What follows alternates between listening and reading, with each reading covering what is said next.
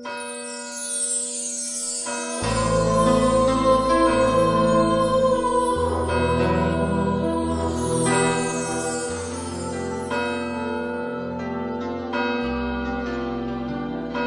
el nombre del Padre, y del Hijo, y del Espíritu Santo, el Señor esté con vosotros. Vamos a preparar nuestro corazón para celebrar la Eucaristía dignamente, reconociendo la necesidad que tenemos del perdón de los pecados, de la misericordia divina. Yo confieso ante Dios Todopoderoso y ante vosotros, hermanos, que he pecado mucho de pensamiento, palabra, obra y omisión, por mi culpa, por mi culpa, por mi gran culpa. Por eso ruego a Santa María, siempre Virgen, a los ángeles, a los santos y a vosotros, hermanos, que intercedáis por mí ante Dios nuestro Señor. Dios Todopoderoso tenga misericordia de nosotros, perdone nuestros pecados y nos lleve a la vida eterna. Señor, ten piedad. Cristo, ten piedad. Señor, ten piedad. Oremos. Señor, purifica y protege a tu iglesia con misericordia continua, y pues sin tu ayuda no puede mantenerse incólume, que tu protección la dirija y la sostenga siempre. Por Jesucristo nuestro Señor.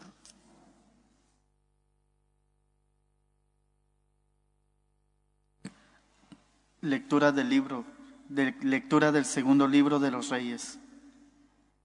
En aquellos días, Naamán, general del ejército del rey sirio, era un hombre que gozaba de la estima y del favor de su señor, pues por su medio el Señor había dado la victoria a Siria. Era un hombre muy valiente, pero estaba enfermo de lepra. En una incursión, una banda de sirios llevó de Israel a una muchacha, que quedó como criada de la mujer de Naamán, y dijo a su señora, Ojalá mi señor fuera a ver al profeta de Samaria. Él lo libraría de su enfermedad. Naamán fue a informar a su señor. La muchacha israelita ha dicho esto y esto. El rey de Siria le dijo, ven, que te doy una carta para el rey de Israel. Naamán se puso en camino, llevando tres quintales de plata seis mil monedas de oro y diez trajes. Presentó al rey de Israel la carta que decía así, Cuando recibas esta carta, verás que te envío a mi ministro Naamán para que lo libres de su enfermedad.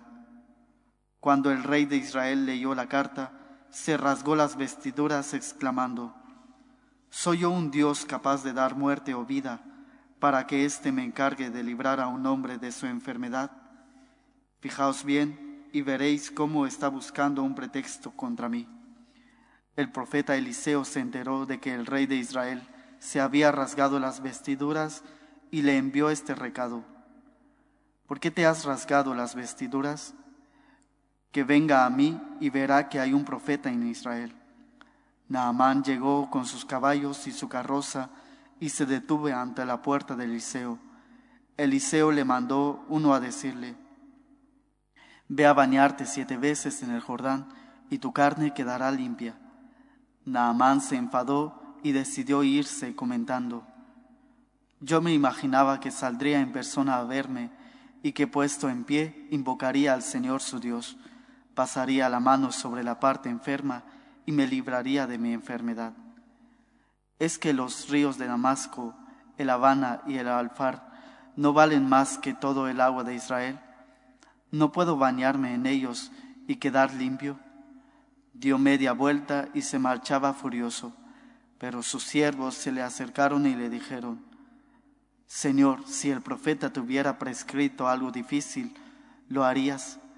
Cuanto más si lo que te prescribe para quedar limpio es simplemente que te bañes. Entonces Naamán bajó al Jordán y se bañó siete veces, como había ordenado el profeta, y su carne quedó limpia como la de un niño. Volvió con su comitiva y se presentó al profeta diciendo, Ahora reconozco que no hay Dios en toda la tierra más que el de Israel. Palabra de Dios. Te alabamos, Señor. Mi alma tiene sed del Dios vivo, ¿Cuándo veré el rostro de Dios?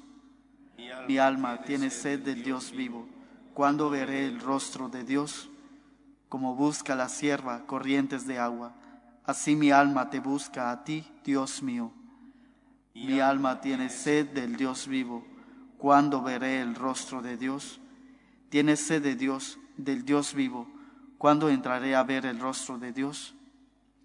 Mi alma tiene sed del Dios vivo. ¿Cuándo veré el rostro de Dios? Envía tu luz y tu verdad, que ellas me guíen y me conduzcan hasta tu monte santo, hasta tu morada. Mi alma tiene sed del Dios vivo. ¿Cuándo veré el rostro de Dios? Que yo me acerque al altar de Dios, al Dios de mi alegría, que te dé gracias al son de la cítara, Dios, Dios mío. Mi alma tiene sed de Dios vivo. ¿Cuándo entraré a ver el rostro de Dios?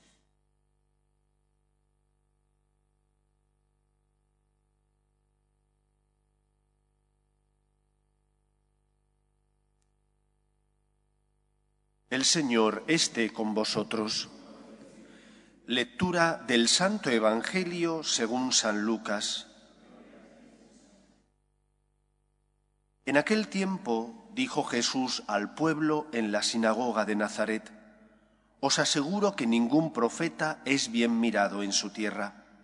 Os garantizo que en Israel había muchas viudas en tiempos de Elías, cuando estuvo cerrado el cielo tres años y seis meses, y hubo una gran hambre en todo el país. Sin embargo, a ninguna de ellas fue enviado Elías, más que a una viuda de Sarepta en el territorio de Sidón. Y muchos leprosos había en Israel en tiempos del profeta Eliseo. Sin embargo, ninguno de ellos fue curado, más que Naaman el sirio. Al oír esto, todos en la sinagoga se pusieron furiosos y levantándose lo empujaron fuera del pueblo hasta un barranco del monte en donde se alzaba su pueblo, con intención de despeñarlo. Pero Jesús se abrió paso entre ellos y se alejaba. Palabra del Señor.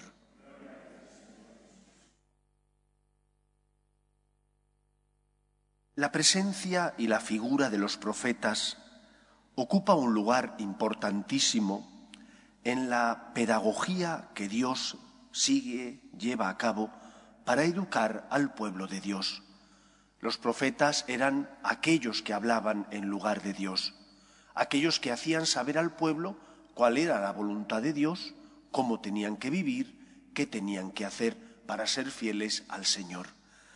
Había dos tipos de profetas, los verdaderos y los falsos. Los verdaderos eran aquellos que transmitían al pueblo lo que el Señor les había revelado. Sabían que en muchos casos no iba a gustar al pueblo lo que el Señor les pedía. Y si no les gustaba al pueblo, perseguirían al profeta. Mientras que los falsos eran aquellos que, sabiendo bien qué quería el pueblo escuchar, mentían. Y en lugar de decir lo que el Señor les transmitía, lo que hacían era halagar los oídos del pueblo y de los reyes que gobernaban a Israel. Los falsos profetas eran beneficiados, recibían todo tipo de agasajas, los verdaderos profetas eran perseguidos. Cristo es la palabra eterna del Padre, hecha carne. Es la respuesta ante las súplicas, los dolores, los misterios del dolor y de la oscuridad que el hombre sufre. Y Dios responde enviando a su único Hijo. Él es la palabra que se hace carne. Y por lo tanto es rechazado, al igual que fueron rechazados los verdaderos profetas, porque aquello que Cristo revelaba no les gustaba a sus paisanos. Y le echaban en cara que no había hecho milagros en Nazaret, le echaban en cara que siempre les señalaba su pecado, y por eso quisieron matarlo. Creo que debemos recapacitar también cada uno de nosotros, porque nosotros hemos conocido a Cristo, escuchamos su palabra, pero la rechazamos o la hacemos vida. La rechazamos cuando porque nos parece difícil lo que el Señor nos pide o porque no comprendemos lo que nos dice o porque nos lo dice. Lo que hacemos es decir, va, esto para mí no vale. Voy a coger lo que me interesa del Evangelio y lo que no me interesa lo dejo a un margen. O voy a cambiar el sentido del Evangelio porque me parece tan difícil vivirlo que voy a intentar buscar excusas para no vivirlo. Hemos llegado a una etapa en la que incluso dentro de la Iglesia se quiere transformar las palabras de Jesús dándoles un sentido distinto al literal o un sentido distinto al que la tradición le ha dado interpretando sus palabras. Seamos fieles a Dios. ¿Queremos de verdad escuchar al Señor y hacer lo que nos pide? ¿O por el contrario queremos pervertir las palabras de Cristo para acomodarlas más a nuestro día a día, a nuestras pasiones, a nuestra vida? ¿De qué te sirve vivir en la mentira? Tú sabes que es mentira, no te sirve de nada, no te engañes, es de necios saber que comer un alimento te hace daño y decir, bueno, yo no voy a hacer caso a lo que me dice el médico, voy a comerlo, no pasará nada. Si te ha dicho el médico que es malo para ti, porque tienes azúcar o porque tienes otros problemas, haz caso a lo que te dice el médico. ¿Qué gana el médico con hacerte daño? Nada. Si el médico tiene que curar, si el médico desea curar, el que sales perdiendo eres tú. ¿Qué gana Cristo haciéndote daño? Si Él murió por nosotros en la cruz, si se encarnó sin dejar de ser Dios, asume nuestra condición humana, ¿qué gana Cristo haciéndote daño? Él no pretende hacerte daño, pretende darte la vida divina para hacerte feliz, para colmar tu corazón del amor de Dios. El problema no está en Dios, el problema está en nosotros que sabiendo lo que Dios quiere para nosotros, porque no comprendemos sus planes y nos parecen duras sus palabras, preferimos aparcarlas a un lado o interpretarlas de forma comodona para que no nos exijan esfuerzo y sacrificio. Pero ¿dónde te lleva esa palabra falsa? No te lleva a la salvación, no te lleva a la felicidad, no hace que te sientas lleno del amor de Dios, al contrario, hace que más pronto más tarde te des cuenta de que vives esclavizado a tus pasiones o de que estás haciendo daño a los que están a tu lado. Solo Cristo es la palabra eterna del Padre, que viene a enseñarnos el camino de la salvación, de la liberación y por lo tanto el camino del amor. De nada sirve ir contra el Señor, porque solo Cristo tiene palabras de vida eterna. Por lo tanto, escucha lo que el Señor te pide y hazlo carne en tu vida. Una de las cosas que más me llamó la atención cuando conocí al Padre Santiago y a los franciscanos de María era la metodología que ellos seguían. Yo había estado seis años en un seminario menor en Orihuela. Venía de una familia cristiana. Mis padres pertenecían a un movimiento donde se vivía la fe. Pero lo que me llamó la atención, lo que de verdad llenó mi corazón fue que se podía hacer concreto el Evangelio mediante un propósito que se establecía cada domingo. Otros también lo hacen, pero a mí me llamó la atención esta manera de hacerlo del Padre Santiago, esta forma sencilla de hacer que el Evangelio se hiciera carne en nuestra vida. Porque cuántas veces dices, qué bonitas palabras, pero después no las llevas a tu vida. No, el Evangelio, la palabra de Dios está para ser encarnada en nosotros, para que dirija nuestros pasos, para que como una brújula nos oriente sabiendo el camino que tenemos que seguir. Qué bellas palabras, hazlas carne. Qué bonitas palabras, intenta vivirlo.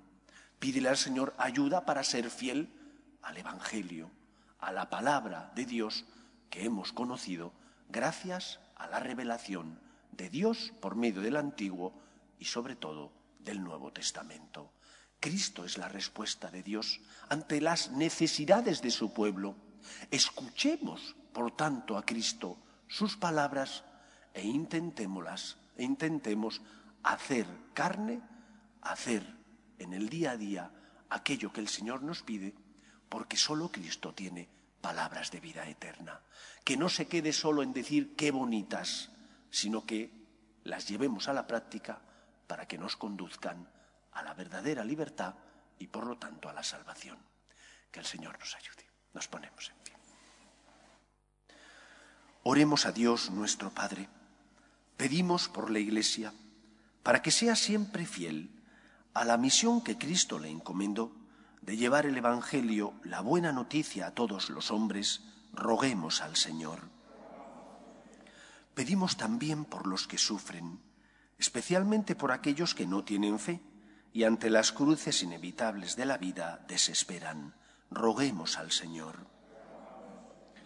Pedimos por los que se han encomendado a nuestras oraciones, por aquellos que ya no vienen a la Iglesia, pero sufren en el cuerpo o en el alma, roguemos al Señor.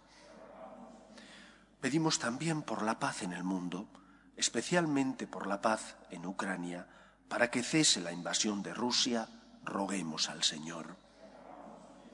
Pedimos también por las vocaciones a la vida sacerdotal y a la vida consagrada, para que aquellos que sienten la llamada sean generosos respondiendo, roguemos al Señor.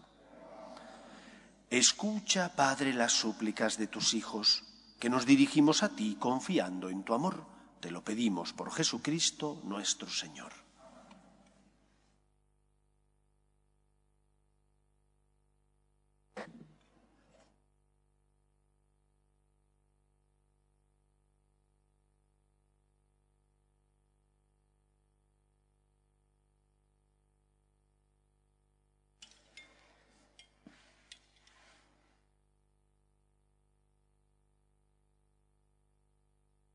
Bendito seas, Señor Dios del universo, por este pan, fruto de la tierra y del trabajo del hombre, que recibimos de tu generosidad y ahora te presentamos.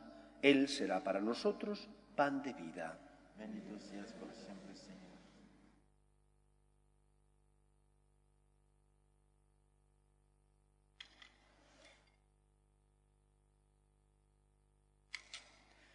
Bendito seas, Señor Dios del universo, por este vino, fruto de la vida y del trabajo del hombre, que recibimos de tu generosidad y ahora te presentamos. Él será para nosotros bebida de salvación.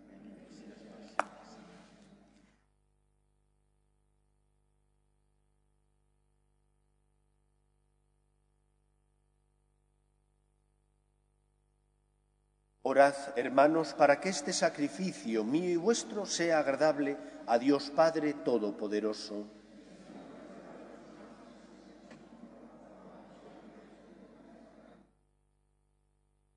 Lleva a su plenitud, Señor, las ofrendas de tus siervos, haciéndolas para nosotros sacramento de salvación. Por Jesucristo nuestro Señor. El Señor esté con vosotros. Levantemos el corazón. Demos gracias al Señor nuestro Dios. En verdad es justo y necesario, es nuestro deber y salvación, darte gracias siempre y en todo lugar, Señor Padre Santo, Dios Todopoderoso y Eterno, por Cristo Señor nuestro. Por Él concedes a tus fieles anhelar año tras año, con el gozo de habernos purificado, los sacramentos pascuales, para que dedicados con mayor entrega a la oración y a la caridad fraterna, por la celebración de los misterios que nos dieron nueva vida, lleguemos a ser con plenitud hijos de Dios. Por eso, con los ángeles y arcángeles y con todos los coros celestiales, cantamos sin cesar el himno de tu gloria. Santo, santo, santo es el Señor, Dios del universo Llenos están el cielo y la tierra de tu gloria, osana en el cielo. Bendito el que viene en nombre del Señor, osana en el cielo. Santo eres en verdad, Señor, fuente de toda santidad. Por eso te pedimos que santifiques estos dones con la efusión de tu Espíritu, de manera que se conviertan para nosotros en el cuerpo y la sangre de Jesucristo nuestro Señor, el cual cuando iba a ser entregado a su pasión, voluntariamente aceptada, tomó pan, dándote gracias lo partió y lo dio a sus discípulos diciendo, Tomad y comed todos de él, porque esto es mi cuerpo, que será entregado por vosotros.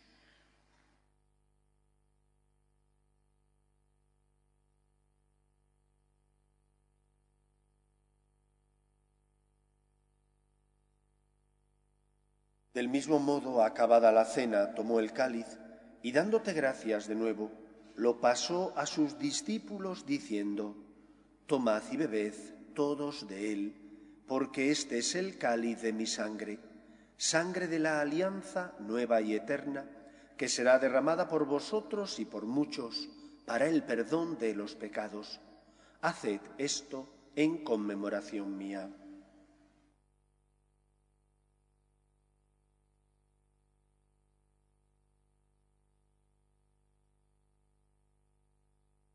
Este es el sacramento de nuestra fe.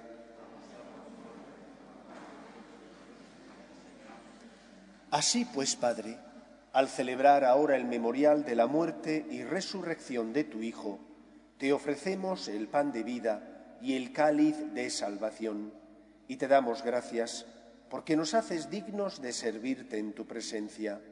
Te pedimos humildemente que el Espíritu Santo congregue en la unidad a cuantos participamos del cuerpo y sangre de Cristo.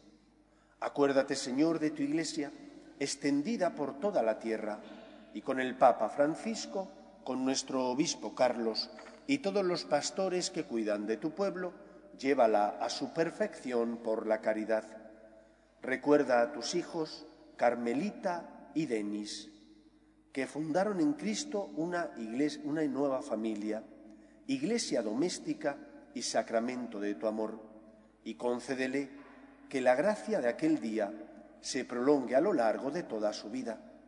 Acuerde también de nuestros hermanos que durmieron en la esperanza de la resurrección, de tus hijos José Antonio, Alejandro, Eduardo, María, Milagros, Moira y Jesús, y de todos los que han muerto en tu misericordia, admítelos a contemplar la luz de tu rostro. Ten misericordia de todos nosotros, y así con María, la Virgen Madre de Dios, su esposo San José, los apóstoles y cuantos vivieron en tu amistad a través de los tiempos, merezcamos, por tu Hijo Jesucristo, compartir la vida eterna y cantar tus alabanzas. Por Cristo, con Él y en Él, a ti, Dios Padre Omnipotente, en la unidad del Espíritu Santo, todo honor y toda gloria por los siglos de los siglos. Fieles a la recomendación del Salvador y siguiendo su divina enseñanza, nos atrevemos a decir, Padre nuestro, que estás en el cielo, santificado sea tu nombre, venga a nosotros tu reino, hágase tu voluntad en la tierra como en el cielo. Danos hoy nuestro pan de cada día Perdona nuestras ofensas, como también nosotros perdonamos a los que nos ofenden. No nos dejes caer en la tentación y líbranos del mal. Líbranos de todos los males, Señor, y concédenos la paz en nuestros días, para que, ayudados por tu misericordia, vivamos siempre libres de pecado y protegidos de toda perturbación, mientras esperamos la gloriosa venida de nuestro Salvador Jesucristo. Señor Jesucristo, que dijiste a tus apóstoles, la paz os dejo, mi paz os doy, no tengas en cuenta nuestros pecados, sino la fe de tu Iglesia, y conforme a tu palabra concédele la paz y la unidad. Tú que vives y reinas por los siglos de los siglos, la paz del Señor esté siempre con vosotros.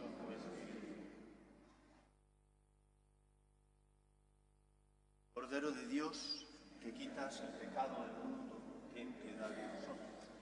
Cordero de Dios, que quitas el pecado del mundo, ten piedad de nosotros. Cordero de Dios, que quitas el pecado del mundo, danos la paz.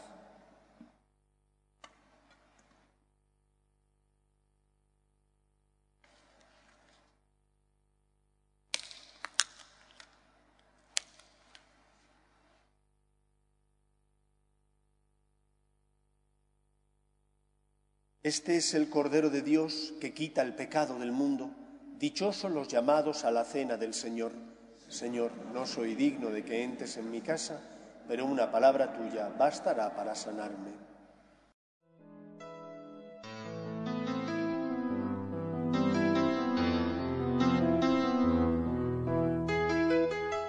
Creo, Jesús mío, que estás realmente presente en el Santísimo Sacramento del altar. Te amo sobre todas las cosas y deseo recibirte dentro de mi alma. Pero como ahora no puedo comulgar, ven al menos espiritualmente a mi corazón. Y como si ya te hubiese recibido, te abrazo y me uno del todo a ti. Señor, no permitas que me aparte de ti. Amén.